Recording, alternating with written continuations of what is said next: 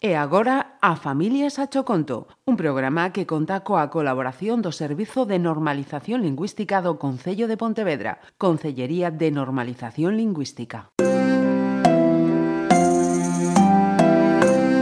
A Familias a Choconto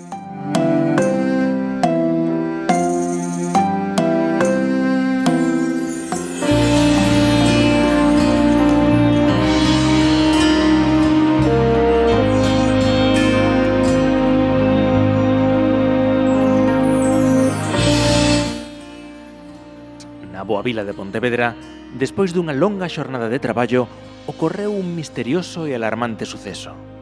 As persoas que vivían preto da antiga tenda, chamada Moda Ideal, viron como o lume devoraba unha tenda que escondía grandes segredos. Tras varias semanas de intenso traballo, atopáronse unha serie de pistas sobre o misterioso incendio.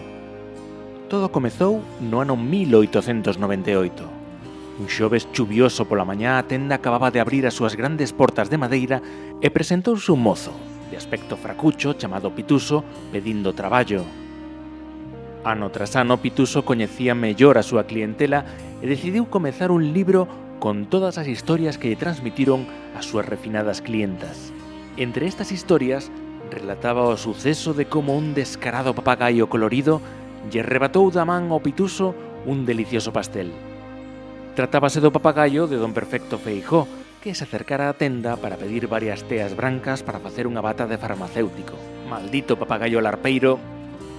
Por outra banda, tamén contaba como no 1900 un pequeno rapaz moi ben vestido e con pencas viu pola ventada tenda un ratiño, polo que entrou acelerado para collelo. Tropezou e aterrou no chan, levando por diante moitas teas que caeron dos estantes en riba del. Moi fino, sí, pero a que montou, Anos despois, Pituso enterouse de que aquel rapaz era o famoso violinista Manuel Quiroga. Xa recentemente atopáronse entre as bellas teas do almacén da moda ideal unha caixa de madeira antiga con miles de follas manuscritas que reflectían historias e intimidades da clientela máis selecta da moda ideal.